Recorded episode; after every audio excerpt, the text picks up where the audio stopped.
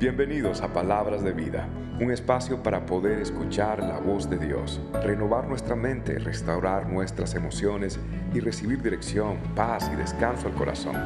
Espero que este mensaje te sea de mucha bendición. Qué bueno es estar en la casa de Dios.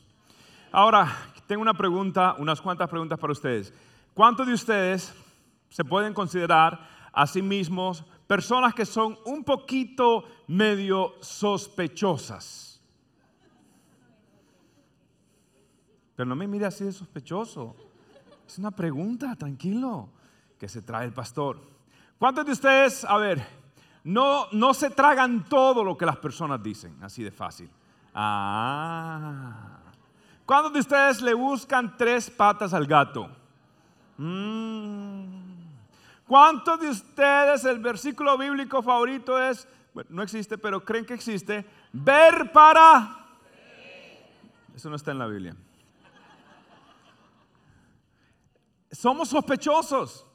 Ahora, si usted es medio sospechoso, medio quisquilloso, a usted le encanta Tomás en la Biblia que decía, no, yo tengo que meter el dedo, yo tengo que verificar por mí mismo.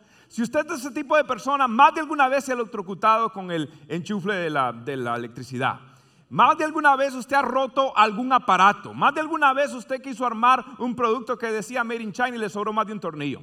Más de alguna, o sea, usted, usted eh, eh, es de esas personas que son medio, medio escépticas, medio complejas y, y no se tragan todo. Usted tiene que averiguarlo por usted mismo, ¿sí?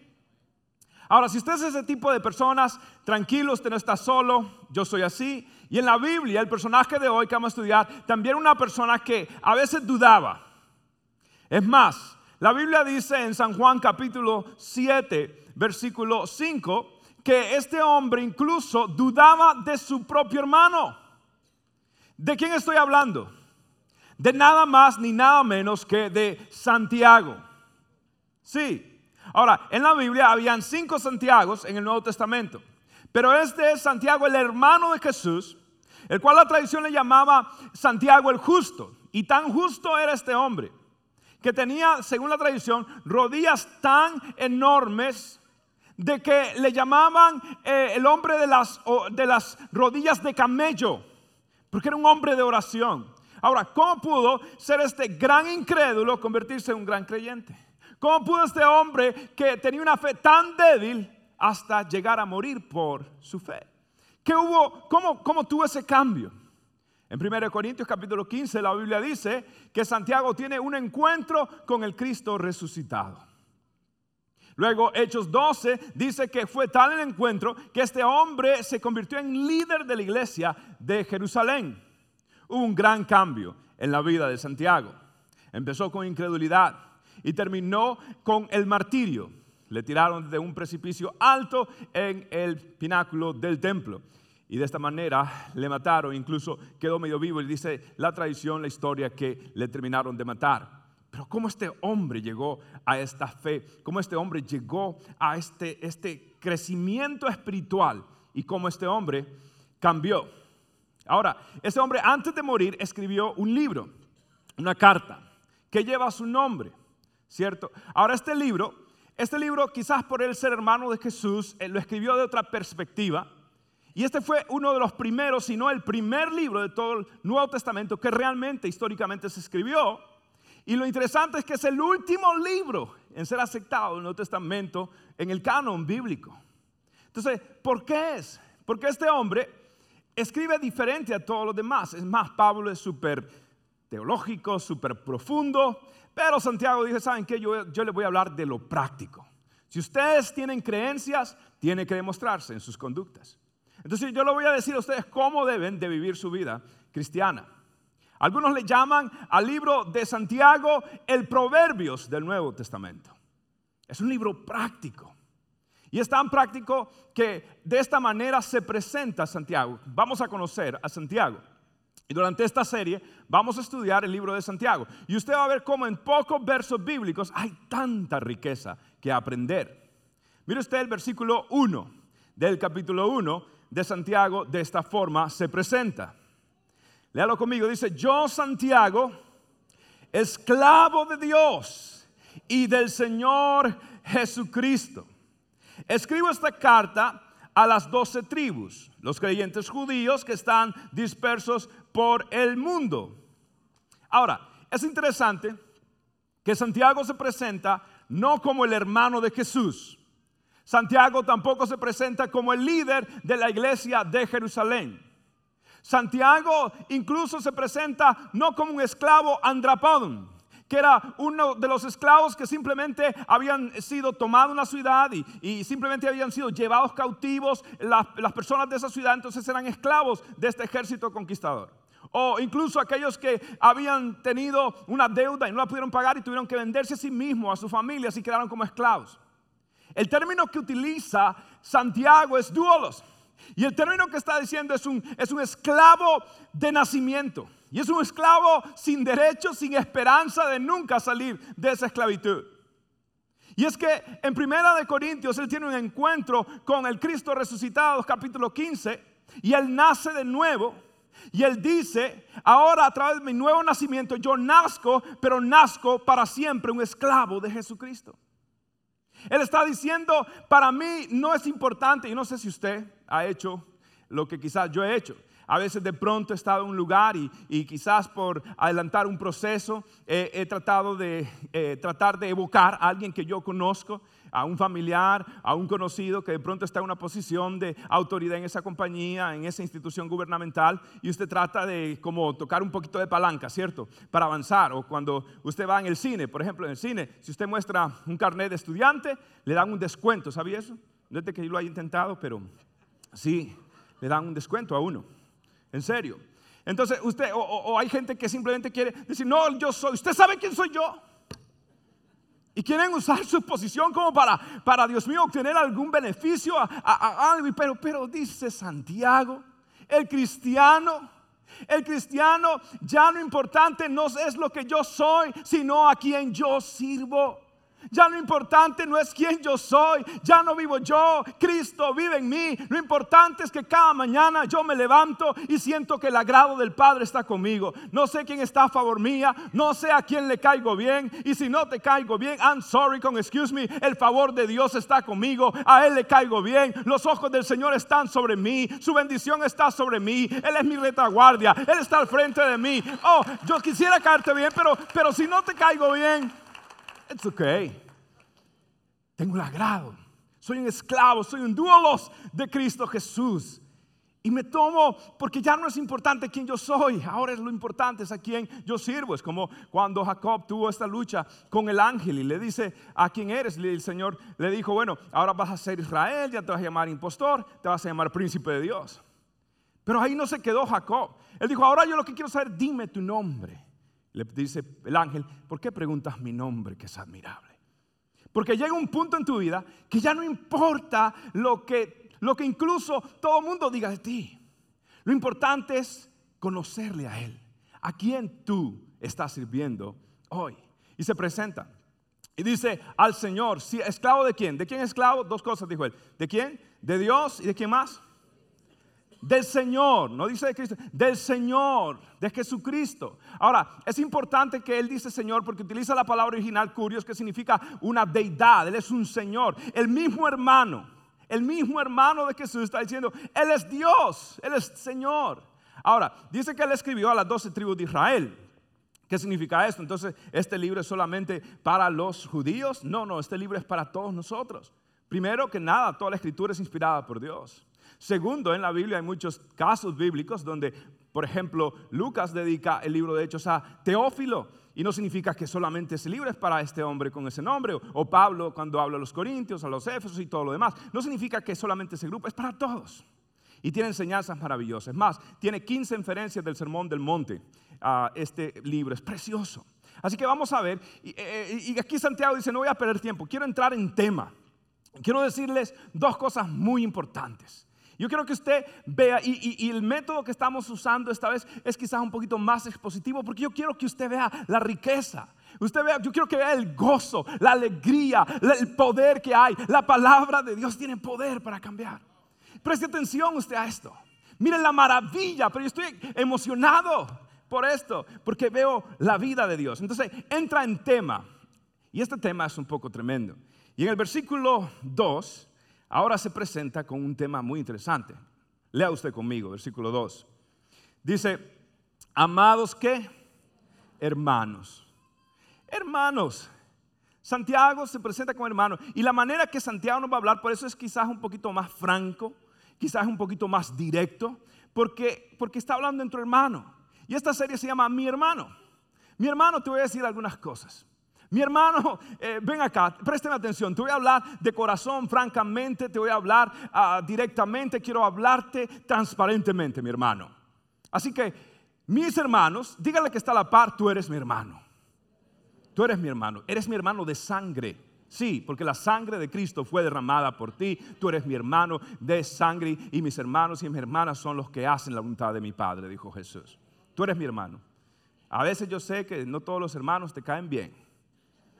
Yo sé. Yo sé que a veces yo no te caigo tan bien. ¿Y qué tú crees? Tú también a mí a veces no. No, no son bromas. Tú eres mi hermano. Mi hermano. Mira entonces cómo dice, mi hermano, cuando tengas que enfrentar cualquier tipo de qué? De problemas. Considéralo como un tiempo para alegrarse. ¿Cuánto? Ay, ay, ay. Eso, eso, e, e, eso no, como que no encaja. Primero que nada dice cuando tengan un tipo de problemas. No dice si algún día van a tener un tipo de problemas. Porque esto es cuestión de, no es que si va a suceder, va a suceder. Esto es cuestión de tiempo. Y dice, y le voy a decir algo, mire, en otras palabras, yo sé algo de usted, yo sé algo de ti, yo sé algo de ti, yo sé esto de ti. Tú o estás saliendo de una prueba, o estás entrando a una prueba o estás en medio de una prueba. Yo sé algo de ti. Seguro que tú estás ahorita en medio de una prueba o estás saliendo de una prueba y si tú querías venir a la iglesia para que te motivaran, tengo también una palabra de Dios para ti o estás a punto de entrar a una prueba más grande.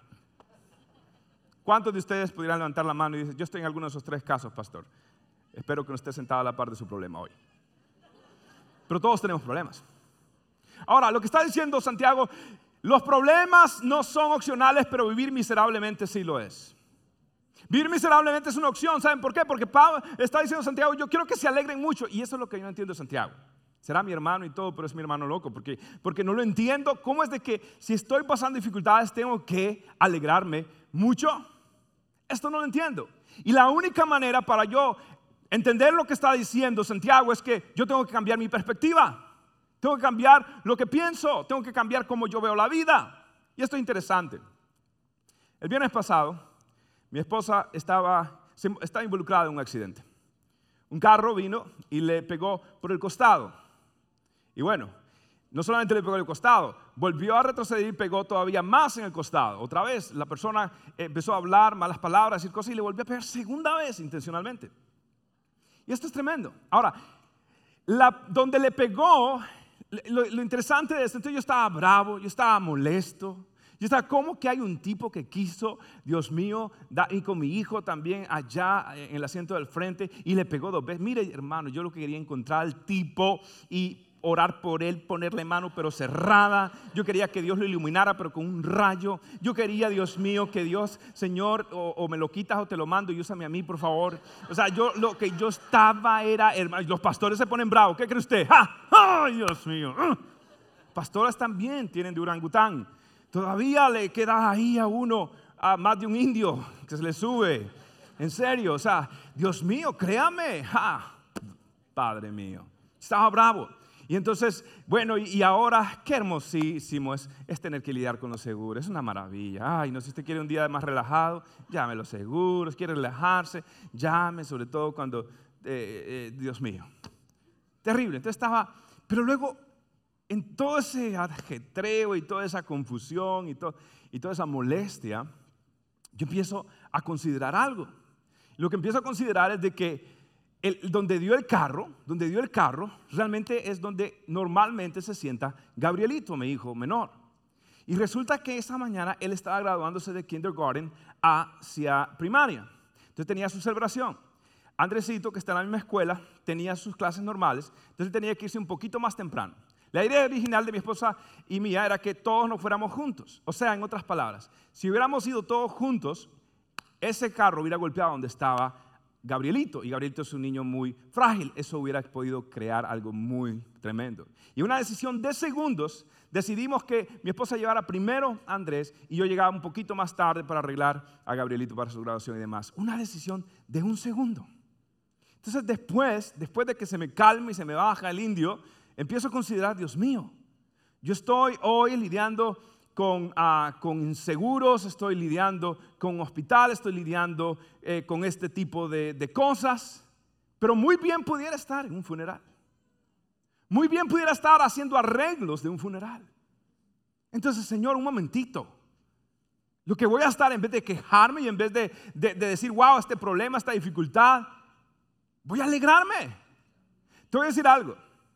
Un día cuando tú llegues al cielo, y Dios te muestre de todas las cosas que aparentemente salieron mal en tu vida y Dios te muestre todos los milagros y te diga, más bien te libré de algo peor de lo que tú te puedes imaginar. El día que Dios te muestre, diga, yo he sido bueno contigo, yo, yo tenía un plan mayor contigo, yo te he guardado, yo te he cuidado y sí, pasó algo mal, alguien dijo mal de ti, te desem eh, quedaste desempleado, pero tranquilo, yo te libré de cosas peores de lo que tú te puedes imaginar. Entonces tú tienes que cambiar tu perspectiva. Tú tienes que cambiar la manera en que tú ves esto. Entonces, lo que el principio que nos está diciendo Santiago es esto. Nuestros valores determinan nuestras evaluaciones. Nuestros valores determinan nuestras evaluaciones. En otras palabras, yo voy a evaluar como algo bueno o algo malo, o llegar a una conclusión que algo es benéfico o algo es contrario a mí, dependiendo de mis valores. Mis valores determinan mis evaluaciones, mis conclusiones, mi análisis, mi punto de vista, mi perspectiva. En otras palabras, lo que está diciendo Santiago es que yo tengo que empezar a valorar algunas otras cosas para poder entender que hay un propósito de Dios en todo esto. ¿Qué quiero decir? Si usted valora estar en forma, usted no va a vivir comiendo hamburguesa, ¿sí o no? Usted va a evaluar y va a decir, porque hay gente que decía, pastor, yo soy vegetariano, usted es vegetariano, sí, todos los días me como la lechuga que está en medio de los dos así eh, eh, bistecs de, que están así chorreando manteca Clover Brand. Sí, ahí, ahí yo soy vegetariano. No, no, si usted, si usted come esto, quiere decir que usted no valora su cuerpo. Si usted, si usted ah, está mirando pornografía, usted no está valorando la pureza y la santidad. Si usted no está, eh, si usted está coqueteando con el sexo opuesto, usted no está valorando su matrimonio. Si usted eh, está simplemente le da un comino venir a la iglesia o no venir a la iglesia, le da igual. Quiere decir que usted no valora la presencia y la palabra de Dios en su vida. Pero si usted valora su salud, usted va a comer saludable. Pero si usted valora la pureza, usted no va a poner delante de sus ojos cosa inmunda. Usted va a cuidar lo que usted ve, la música que usted escucha. Usted va a cuidar los lugares donde usted va. Por eso me encanta Santiago, porque es práctico. Si usted valora su matrimonio, usted puede ser amigable con todo el mundo. Es más, esta iglesia es una cultura amigable, pero no va a coquetear con el sexo opuesto. Si usted valora la presencia de Dios. Usted no va a hallar la hora de que lleguen los servicios de oración para estar en la presencia de Dios adorando. Y usted pueda decir, yo me alegré con los que me decían, a la casa del Señor iremos. Porque usted, porque sus valores determinan sus evaluaciones.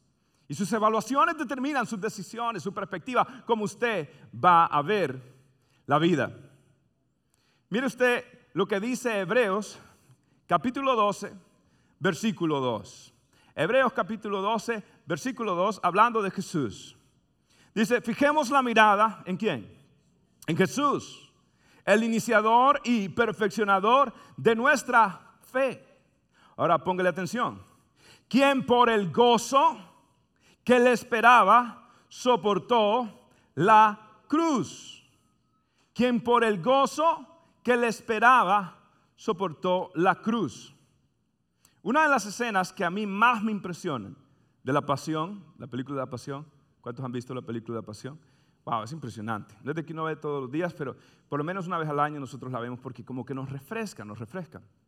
Y una de esas escenas, la Biblia dice, eh, bueno, la, película dice, realmente eh, eh, lo está dramatizando, de que, de que, bueno, Simón de Sirene ya trajo la cruz porque ayudó a Jesús en el último tramo y, y tira, la cruz cae por un lado y Jesús cae al piso por el otro lado.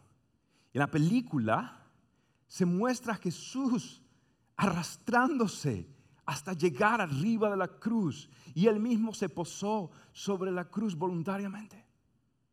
Nadie lo obligó. Y bueno, tiene una connotación bíblica. Jesús dijo, nadie me quita la vida, yo la pongo, yo la, la ofrezco en rescate de muchos. Esto es tremendo. Yo estaba en la casa de una familia muy querida de la iglesia ayer, visitándoles. Y su niña ha luchado en el pasado con cáncer y tantas cosas. Yo escuchaba a la familia, yo miraba el rostro feliz de ellos y miraba cómo sonreían y decía, porque déjeme decirle algo, un carro es fácil de reparar, sobre todo con amigos que tengo aquí. Después hablamos. Son bromas. ah, un, carro, cualquier cosa, eso es fácil de, eso, eso se arregla de una forma u otra, ¿sí? Pero que un hijo tenga una enfermedad terminal, eso es un poquito más fuerte, ¿sí o no? Eso, eso es una prueba muy dura. Pero ver esta familia sonriendo. Mientras hablábamos y estábamos comiendo un, un salmón como con piñita. Uy, hermano, yo, déjeme decirle, la gloria de Dios estaba en ese lugar. Eh, eh, yo miraba al, fondo y yo miraba un cuadro. Y me distraía ese cuadro. Incluso le dije, ¿me lo pueden prestar, por favor? Y es este cuadro. Y este cuadro lo pintó Karel. No sé si estás aquí, Karel. Andas por acá. No veo la mano, pero bueno. Y si está Karel, no lo levantaría, lo conozco. Ah, y él lo pintó y dice que el Espíritu Santo simplemente le puso a pintar este cuadro en medio de la noche. Y él lo pintó, pero él no sabía para qué. Y luego el Señor le dijo, este cuadro es para la familia Parra. Este cuadro es para que Danielita, la niña que está luchando con esto, que estaba luchando, porque ya en el nombre de Jesús es sana. Ella, ¿lo creemos? Lo creemos. Y el cuadro es esta maravilla. Preste usted atención. ¿Qué ve usted acá? ¿Qué ve usted acá? ¿Qué ves? Te pregunto, ¿qué ves? ¿Qué ves aquí? ¿Qué es lo que, qué es lo que estás viendo tú en este cuadro? ¿Ah? La cruz. Ahora, lo maravilloso de esto es que esta cruz no es aquel símbolo de tortura, no es aquel símbolo de, martirio, sino que lo que está aquí es, es como una ventana. Es una ventana a algo mejor. La cruz es una ventana a un futuro brillante. La cruz es una ventana a la esperanza. La cruz es una ventana aunque cuando todo parezca que está en lo peor de su momento, Dios se trae lo mejor en su momento, lo va a traer. La cruz está diciendo lo que el enemigo quiso para mal, yo lo voy a tornar para bien. La cruz está diciendo, Dios está en control de todo. La cruz está diciendo lo que el enemigo quiso usar para destruirte, yo lo voy a usar para construirte y para revelar mi gloria en tu vida. Y esta enfermedad no es para muerte, sino para que mi nombre sea glorificado. La cruz está diciendo que hay esperanza. La cruz está diciendo, la muerte no es final. La cruz está diciendo que Él puede resucitar aún aquello que está muerto. La cruz está diciendo que usted está en Cristo, usted tiene vida y vida eterna, que nadie le puede quitar la esperanza que usted tiene en Jesucristo. Y aunque el mundo entero se pueda caer, su vida está edificada sobre la roca que es Cristo. Y mientras usted tenga Cristo, hay esperanza en su vida. La cruz está diciendo, la cruz está diciendo, hay esperanza. La cruz está diciendo, hay vida. La cruz está diciendo, haz de la cruz tu ventana al futuro. Haz de la cruz, no es la educación la ventana al futuro. No es la tecnología la ventana al futuro. No es la economía la ventana al futuro. La ventana a tu futuro es y sigue siendo la cruz de Jesucristo. Y por ella tú vas a vivir. Y por ella tú vas a esperar, tú vas a anhelar, tú vas a confiar y tú vas a esperar que Dios todavía tiene lo mejor en mente. La cruz de Cristo, su esperanza, su luz en nuestra vida, la cruz de Cristo. Quiero que usted, siempre que esté en cualquier momento de su vida, usted diga, Señor, ya tú derramaste tu sangre preciosa y yo ya puedo tener esperanza en todo momento porque tú vives en mí. Ya no vivo yo, más Cristo vive en mí. La cruz está diciendo, es otra perspectiva. Entonces, ¿qué tengo que hacer yo? Yo tengo que aprender, mi oración es esta, Señor, ayúdame a valorar todo aquello que traiga valor espiritual. Ayúdame a valorar en mi vida lo que desarrolle valor espiritual. Ayúdame a valorar lo que tiene valor espiritual. No me, yo no quiero vivir angustiado, yo no quiero vivir, ah, Dios mío, eh, afanado, ansioso con cosas que se pueden perder. ¿Por qué yo voy a depender de lo que se puede perder? ¿Por qué no voy a depender de aquello que el mundo no puede tocar, mi relación con Jesucristo? ¿Por qué no pongo mis ojos ahí? Ayúdame a valorar, Señor, lo que tiene valor espiritual. Ahora, ¿cuál es el principio? Y esto yo quiero que usted lo guarde en su corazón. Santiago nos está diciendo esto. Ningún problema llega sin permiso divino y sin propósitos eternos a tu vida. Escucha esto. Ningún, ningún problema, ningún problema llega a tu vida sin permiso divino y sin propósitos eternos ningún problema en tu vida va a llegar sin permiso divino y sin propósitos eternos. Santiago explica en el siguiente verso, el versículo 3, y dice, porque ustedes saben que mientras o siempre que se ponga a prueba la fe, la constancia tiene una oportunidad para qué? ¿Para qué? Para desarrollarse.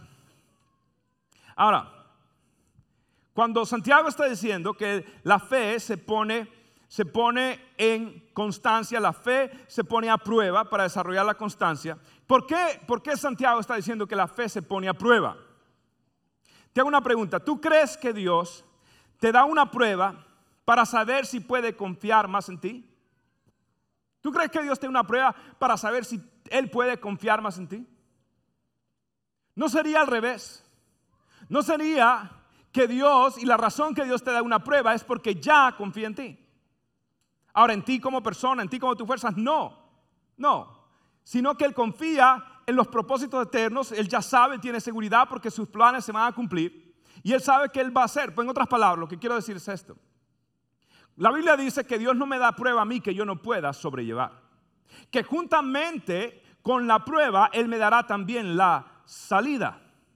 En otras palabras, Dios no se va a informar con algo nuevo dependiendo cómo yo actúe durante un tiempo de prueba de dificultad en mi vida. Entonces Dios no me prueba para saber cómo yo voy a reaccionar o cómo yo estoy espiritualmente. Él ya lo sabe cómo lo estoy. Dios nos prueba para que nosotros mismos sepamos dónde estamos y hagamos un inventario espiritual de nuestra condición espiritual. Eres tú el beneficiado eres tú. Tú tienes que entregar, tú tienes que enterarte. Que, y esto es lo que te quiero decir. ¿Y por qué voy a decir? Usted dirá, pastor, esto es fe. No, no, no, escuche bien lo que voy a decir. Tú te vas a enterar que en Cristo tú eres más fuerte de lo que tú te imaginas. En Cristo tú te vas a dar cuenta que tú puedes lo que otras personas se pudieran ahogar con esos mismos problemas. En Cristo tú tienes el poder para lograr y obtener la victoria. Dios como eres hijo de Él, va a dejarte sentir que en Cristo, en total comunión con Él, en dependencia con Él, tú eres más fuerte de lo que tú te puedes imaginar. Sí o no que tú has tenido problemas y aún hoy que ya los pasaste, miras atrás y tú dices, caballero en buen cubano, caballero, ¿cómo, cómo, cómo, yo no, yo no sé, cómo yo hice eso? ¿A, ¿A qué horas a mí se me ocurrió venirme a los Estados Unidos? ¿Cómo fue que yo tuve el empuje, las ganas y empecé a resolver y a mover? Oh, caballero, de verdad que Dios es real. Y tú sabes que tú no fuiste el que le inventó, que tú eres el macho men, tú no macho men, nothing. Es la gracia de Dios en tu vida. Fue Dios que te dio el don de fe para actuar en el momento determinado. Y tú dices, caballero.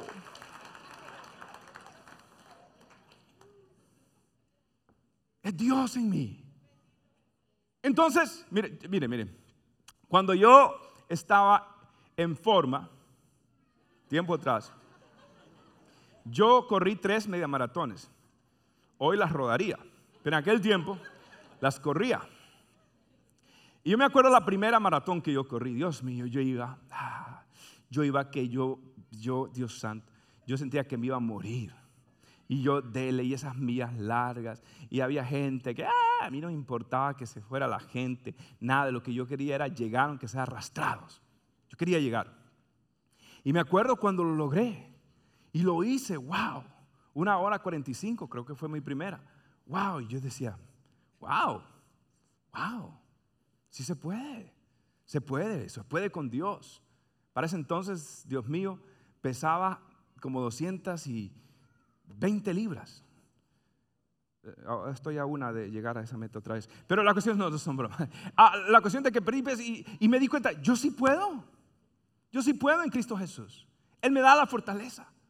Y, entonces me acuerdo cuando ya vino la segunda media maratón, yo ya estaba, ah, yo miraba a todos los nuevecitos que estaban ahí, ¿cómo va a ser? Y yo, ah, tranquilo, todo es bueno. Lo importante es que yo primero que ustedes, pero les voy a decir cómo es, mire, eh, les explicaba y todo. Yo ya sabía, ¿Por qué? Te voy a decir por qué. Porque ahora yo sé lo que conlleva prepararse para una media maratón. Ahora yo sé lo que conlleva, ya, ya no es sorpresa, ahora yo sé lo que es ah, hacer un skydiving. Yo ya ahora tengo en mente cómo, qué es lo que te va a decir y cuando te tiras y tú dices, ay señora, aquí se acabó mi vida, ya más o menos yo ya tengo una idea, ¿cierto? Es como cuando yo escucho a los hermanos que llegaron a este país a través de Coyote Airlines. Y yo le pregunto, hermano, ¿cómo ustedes hicieron para, para cruzar ese desierto? Ah, no, tranquilo. Y la segunda vez que me cruí, la tercera y la cuarta vez, oh, como que sí. Y ¿what? ¿Por qué? Porque lo que quiero decirte es esto. Lo que está diciendo Santiago es bien interesante. Dice que es una oportunidad para que la constancia, la prueba se pone a fe, no para que Dios se entere, sino para que tú te enteres que realmente tú todo lo puedes en Cristo que te fortalece. Lo segundo es que tú te vas a enterar que esto va a desarrollar resistencia en ti. Resistencia.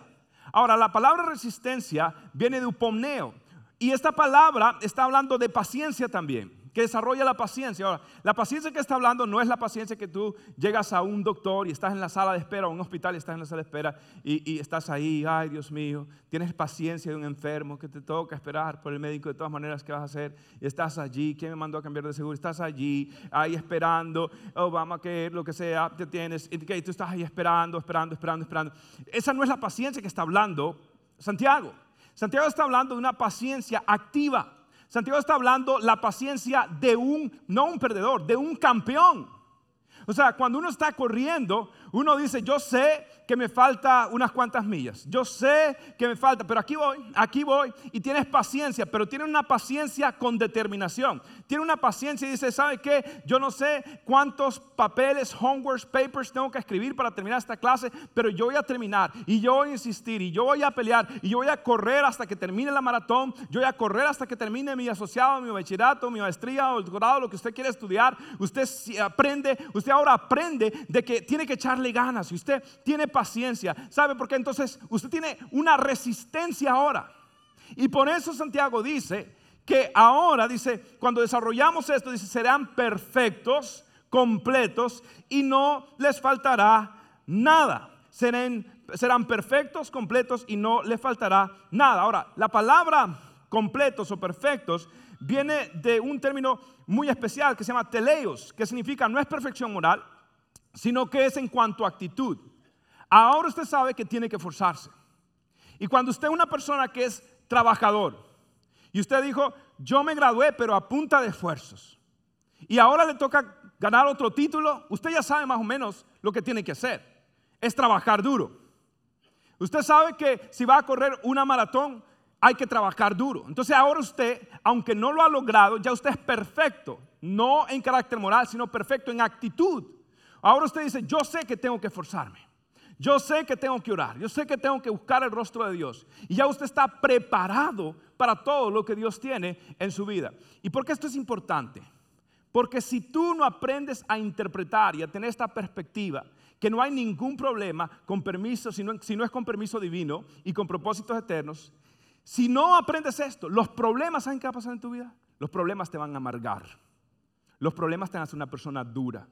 Y si es cierto, ya pasaste la gran crisis, pero terminaste y de pronto hubo un divorcio, de pronto hubo un despido, de pronto hubo una ruptura, de pronto hubo una situación difícil, de pronto hubo lo que sea que hubo.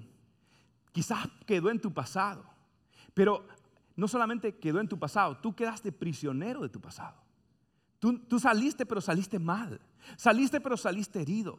Y si tú no entiendes estos principios, tú vas a vivir amargado. Dios no te quiere amargado.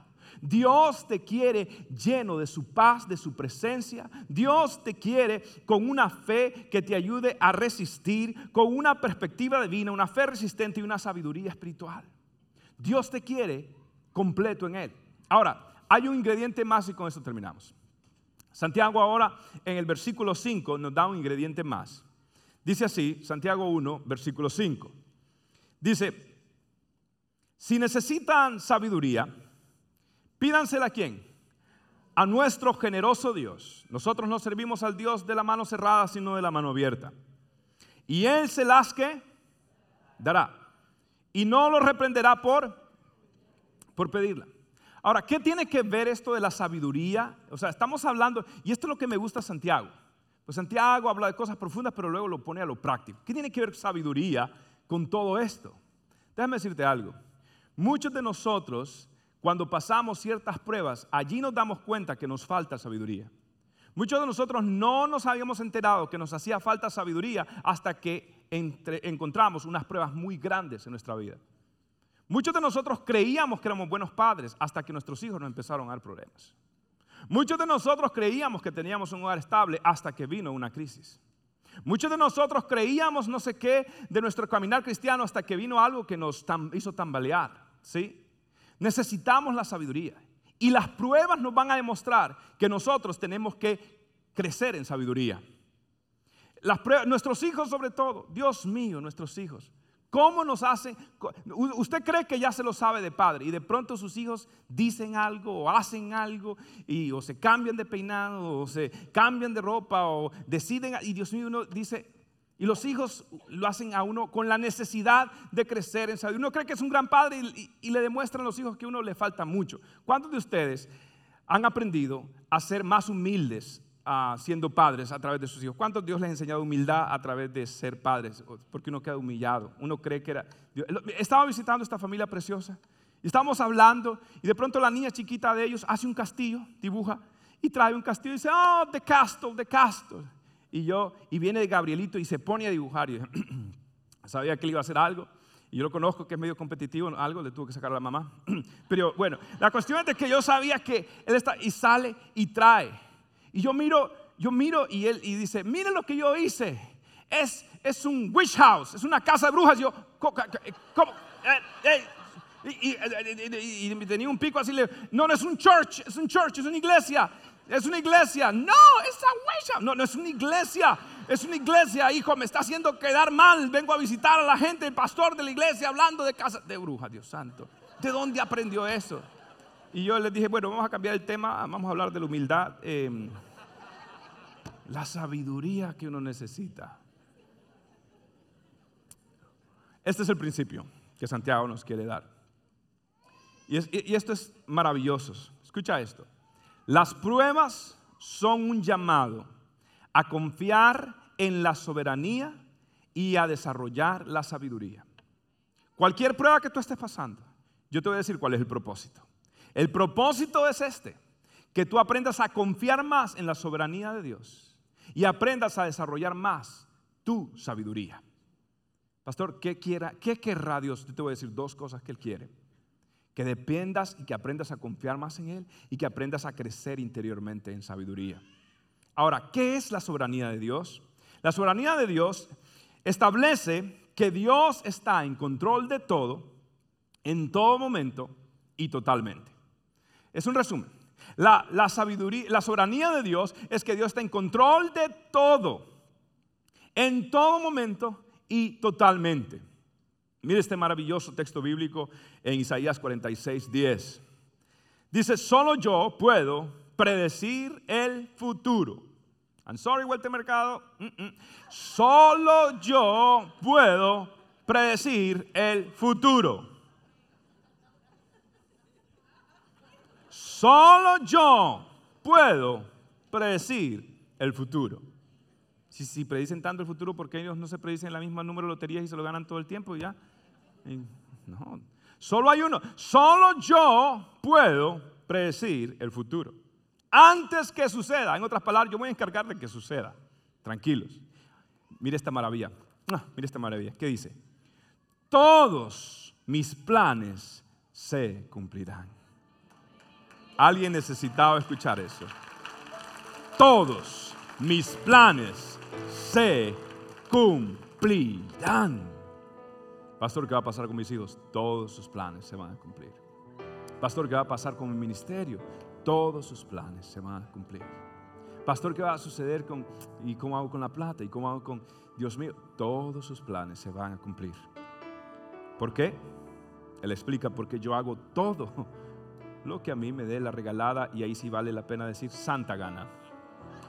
Porque la suya no es nada de santa. Dios hace lo que a Él le place. Nadie lo puede disuadir, nadie lo puede impedir. No hay atributo que traiga más paz que saber que Dios está en control. Y cuando todo gira alrededor de nosotros. El océano es muy grande, tu embarcación es muy pequeña, pero tu capitán es Jesucristo. Y allí encuentras el descanso, la paz, la seguridad, la confianza, el ancla de tu fe. ¿Cuál es la conclusión? Esta es mi conclusión. Ninguna circunstancia puede llegar a ti sin antes haber sido filtrada por Dios Padre, Dios Hijo, Dios Espíritu Santo. Voy a repetir. Ninguna circunstancia puede llegar a ti sin haber primero sido filtrada por el Padre, por el Hijo y por el Espíritu Santo. Escucha la segunda parte. Y si llegó hasta ti, es porque hay un gran propósito. Es porque hay un propósito grande. Dios que va a resultar no solamente que es un propósito grande, sino es un propósito para la gloria de Dios que resultará en tu beneficio. Voy a repetir. Yo quiero que usted se apropie de estas palabras. Cualquier circunstancia que llegue a mi vida, primero tiene que haber sido pasada por la aprobación, por el filtro del Padre, del Hijo y del Espíritu Santo. Entonces, primero, ¿sabe por qué digo eso? Porque mi vida está escondida en Dios, en Cristo Jesús, y es a través de su Espíritu Santo. Entonces, para que llegue a mí, el enemigo primero tiene que lidiar con el Padre, primero tiene que lidiar con el Hijo y primero tiene que lidiar con el Espíritu Santo de Dios. Porque mi vida está escondida en la Santa Trinidad. Porque ya no vivo yo, Cristo vive en mí. Y para que el diablo me encuentre, me tiene que encontrar en el corazón de Dios. Y allí yo estoy protegido, porque yo soy la niña de los ojos de Dios. Y Dios dice, yo soy sensible, no me toquen los ojos, por favor. Ninguna circunstancia o toda circunstancia tiene que primero pasar por el filtro del Padre, del Hijo, del Espíritu Santo.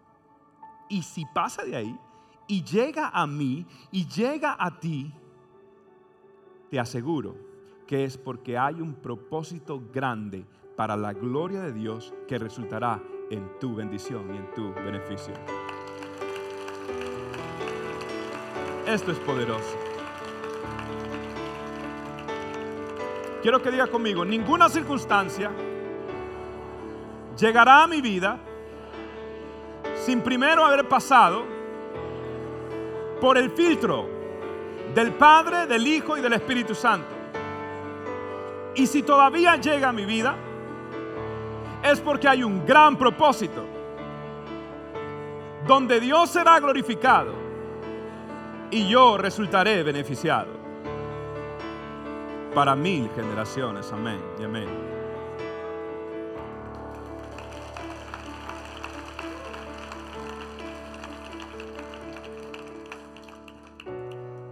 Tremendo. Tremendo. Nada va a llegar a tu vida sin primero haber llegado a las manos de un Dios poderoso y sabio. Satanás quiso llegar a la vida de Job. Y yo dijo, un momentico, primero venga para acá. Y le dijo, no, no lo toques su alma. Puedes tocar lo demás, pero no toques su alma. Yo decido hasta donde tú llegas, Satanás. Yo decido. Mi plan se cumplirá. Y yo haré todo lo que yo desee. Pero Job no lo sabía. Job estaba, y ahora tengo problemas familiares, problemas económicos, como que, porque cuando vienen los problemas, como que todos vienen juntos, ¿sí o no? Es como que usted, usted siempre ordena combo. ¿Cuál quiere? Combo, combo, combo, combo, super size me. sí, sí, combo. Todo le viene junto. Usted es un combo guy. ¿Ok? Pero luego Job entendió y dijo, wow, de oídas te había oído, mas ahora mis ojos te ven. Pablo decía, ahora vemos por espejo oscuramente. Lo entendemos todo.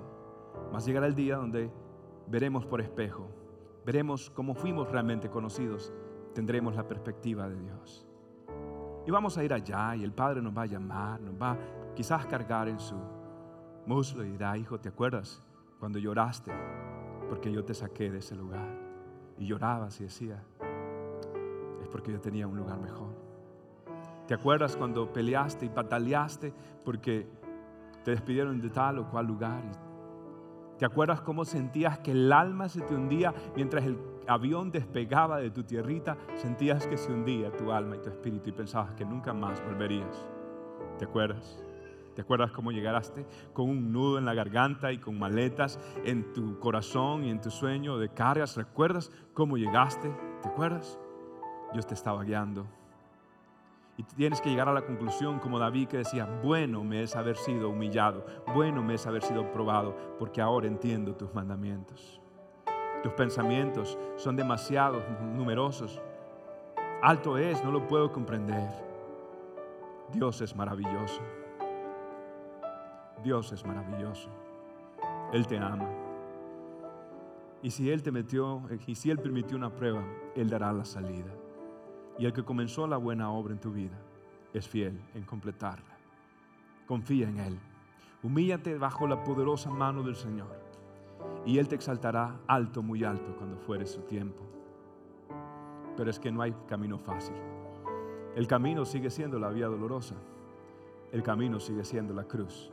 Y si con el árbol verde hicieron esto, ¿qué no será con el árbol caído? En el mundo tendréis aflicción, pero confiad, yo he vencido al mundo, dice el Señor.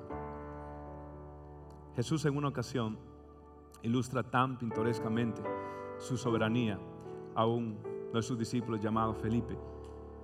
Y en el capítulo 6 de Juan, versículo 5, Jesús le hace una prueba y dice, cuando Jesús alzó la vista y vio que una gran multitud se acercaba a él, le dijo a Felipe, ¿dónde compraremos pan para que estos coman? Pero esto decía, para ponerlo a prueba, pues él ya sabía lo que estaba a punto de hacer. Dios, ¿por qué? ¿Cómo? Los números no me dan. El corazón no aguanta. Los ojos ya no sé qué hacer. Me van a explotar de llorar. La cabeza me va a explotar. Ya no tengo las fuerzas de antes. El tiempo ya está pasando. No sé qué hacer. Y el Señor te pone a prueba. Pero ten la confianza de que Él sí sabe lo que Él está a punto de hacer. Estábamos con la situación del accidente. Tengo que ir a recoger a mi esposa al hospital porque queríamos asegurarnos que todo está bien. Gracias a Dios todo está bien. Estamos con todo ese, ese estrés. Y de pronto, antes de partir del hospital, vemos a una señora americana llorando. se llamaba Dottie. Y en medio de nuestro estrés, quisimos cambiar nuestra perspectiva para dejar de ser egocéntricos, y volvernos cristocéntricos. Y le dijimos qué pasa y nos comentó que está pasando una crisis terrible, un divorcio horrible, está perdiéndolo todo y que cuando estaba a punto de viajar se desmayó y la tuvieron que internar al hospital no sé cuántos días y que ahora tiene que ir para el norte de Estados Unidos y que necesitaba alguien que le llevara, no tenía un peso, necesitaba alguien que le llevara al aeropuerto a ver si le redimían el ticket cuando le pasó la situación. Nosotros la recogimos, no era nuestra ruta, pero nos desviamos. En el retrovisor podía ver las lágrimas que corrían del rostro de Dolly mientras nos decía um, todo lo que estaba pasando. Mi esposa empezó a hablarle de Jesús empezamos a compartir de la esperanza de vida en Cristo Jesús. Y ella decía, es que también tuvo un accidente de tráfico. Y nosotros por dentro, mm, si supiera, mijito. Le hablamos de la esperanza de Jesús. Y hoy Dari tiene un esposo que nunca la va a abandonar, que es fiel. Su nombre es Jesús. Su futuro ha sido asegurado y tiene la esperanza de que no importa lo que pase, Dari tiene a Jesucristo y ella va a salir adelante y los planes de Dios se van a cumplir. Quizás Dios permitió todo esto porque ama a Dari. Quizás Dios permitió un atraso, una situación en tu vida porque hay alguien que lo necesita, porque Dios quiere utilizarte a ti. ¿Sabes qué quiere hacer Dios? Y con esto termino. Dios quiere hacer algo contigo y es esto. Según de Corintios 4, versículo 17. Dice, las dificultades que tenemos, léalo conmigo, póngase de pies más, le voy a invitar a que se ponga de pie y terminamos leyendo este hermoso texto bíblico. Dice así, léalo conmigo, las dificultades que tenemos son pequeñas y no van a durar siempre, pero gracias a ellas Dios nos llenará de la gloria que dura para siempre, una gloria grande y maravillosa. Dios dice, ¿Sabes qué estoy haciendo con tu dificultad? Estoy llenando tu dificultad con mi gloria. ¿Sabes qué estoy haciendo con tus pruebas? ¿Sabes qué estoy haciendo con tu enfermedad? La estoy llenando de mi sanidad. ¿Sabes qué estoy haciendo de tu necesidad? La estoy llenando de mi provisión. ¿Sabes qué estoy haciendo? Yo sé que tú te sientes solo. ¿Acaso tú crees que tu Padre Celestial no ha visto las lágrimas que tú has derramado? Yo te voy a decir algo. Tú nunca has llorado una lágrima a solas, porque tu Padre Celestial ha estado en el cielo viendo y recogiendo cada lágrima. Ninguna de tus lágrimas han caído a tierra. Tu Padre las ha recogido. Él ha estado allí, Él sabe cómo tú te sientes. Y Él dice, yo estoy cambiando y estoy llenando tu historia con mi gloria. Hay una de las cosas que me encanta de la cultura ah, japonesa y es que ellos tienen algo que se llama kintsugi. Y kintsugi, ellos agarran los platos que accidentalmente se han roto. Y ellos lo que hacen es que los vuelven a pegar. Y estos que no valían nada, los pegan, pero los pegan con oro. Y ahora una vasija que no servía nada y que vivía, era para 20 dólares, ahora se venden por mil dólares. ¿Por qué? Porque la ruptura fue llenada de belleza. Porque el lugar de quebrantamiento fue llenado de inspiración de un artista. Ahora vale lo que el kintsugi vale. Kintsugi vale porque el artista quiso sanarlo, corregirlo, restaurarlo. Y yo no sé cómo tú te sientas. Te voy a decir esto. El Señor sana, todavía el Señor sana corazones rotos. Simplemente tráele todas las piezas. Tráele todos los pedazos. Dile, aquí están. I made a mess of my life. I am broken. I am totally broken, God. Will you please heal me? Will you please change my story with your story? Will you please forgive me? Will you please give me grace? Give me ese oro divino de tu gracia, de tu perdón en mi vida. Podrías, como el alfarero, hacerme de nuevo. Podrías reconstruirme. Dios todavía sana corazones. Amén. Y lo puede hacer por ti otra vez. Todo comienza con una relación personal con Jesucristo. Si en esta noche tú dices, pastor, Dios, Dios me ha hablado, yo necesito a Jesús. Ahí donde estás, mi amigo que te invitaron, mi amigo que nos ves, yo te voy a invitar que hagas la oración más importante de tu vida. Pídele perdón a Dios. Deja que Él sane tu corazón y que restaure tu vida. Ahí donde estás, repite conmigo si gustas esta oración, donde le vas a pedir perdón al Jesús, al Señor por todo. Y deja que Él te sane. Di conmigo estas palabras, dilas de corazón audiblemente. Señor Jesús, aquí está mi corazón hecho pedazos. Te traigo mis pedazos. Te traigo mi pecado, mi error. Te traigo mis tristezas, mis dolores, mis pesares, mi culpa mi remordimiento, mi amargura, mi soledad, te la traigo y la pongo delante de ti. Y te pido, perdóname. Podrías derramar tu sangre, podrías enmendarme, restaurarme, podrías limpiarme, podrías hacerme una obra nueva, una criatura nueva. Quiero nacer de nuevo. Hoy recibo el regalo de gracia, de perdón a través de Jesucristo. Le confieso como el Señor de mi vida, como el sanador de mi vida. Le doy todo lo que soy, todo lo que tengo. Gracias Jesús por morir por mí en la cruz. Gracias por resucitar por mí. Gracias por hacerme tu hijo, por escribir mi nombre en el libro de tu familia, el libro de la vida. Gracias por hacerme tuyo. Y desde ahora en adelante viviré para ti. Hago esta oración en el nombre del Padre, del Hijo y del Espíritu Santo. Gracias por tu sintonía el día de hoy. Espero que puedas atesorar la palabra de Cristo en tu corazón para que puedas acercarte cada día más a Dios. Si este mensaje te es de bendición, compártelo con amigos y seres queridos. Bendiciones.